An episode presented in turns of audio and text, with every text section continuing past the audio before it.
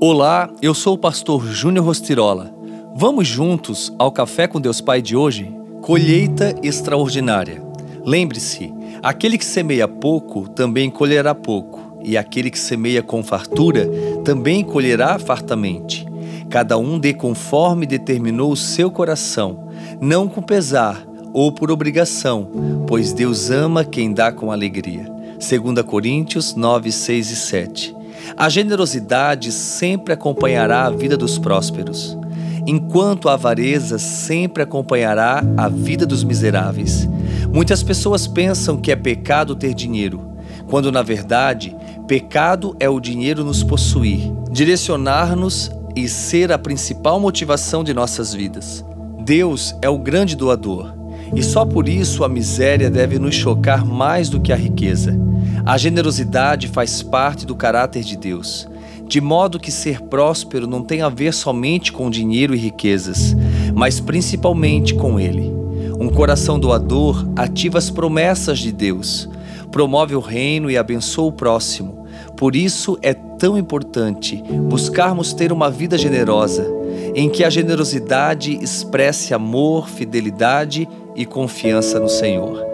Ter dinheiro no mundo pode significar ser rico, mas não significa ser próspero, porque ser próspero em Deus é ter a vida satisfeita e plena com Ele, consigo mesmo e com as pessoas e com os recursos que possui. O reino consiste em receber, celebrar e repartir, porque tudo que o Senhor faz é abundante, próspero e gracioso. Quantas vezes você priorizou suas conquistas e riquezas em detrimento da sua família? Quantas famílias se desentendem por causa de heranças? No reino, as pessoas são a prioridade. Por isso, que neste dia você possa refletir sobre valorizar pessoas, não coisas.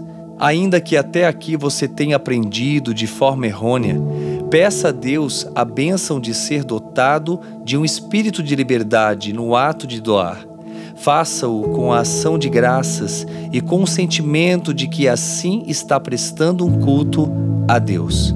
A frase do dia diz assim: Quando somos generosos no presente, recebemos abundância no futuro. Pense nisso e viva uma colheita extraordinária. Oremos.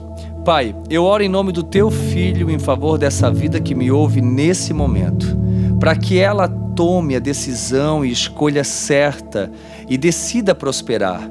Senhor, eu profetizo em teu nome que a partir desta escolha a generosidade a acompanhe e que ela flua através da prosperidade vinda do alto em todos os níveis da sua vida. Que assim seja. Amém, Jesus e amém.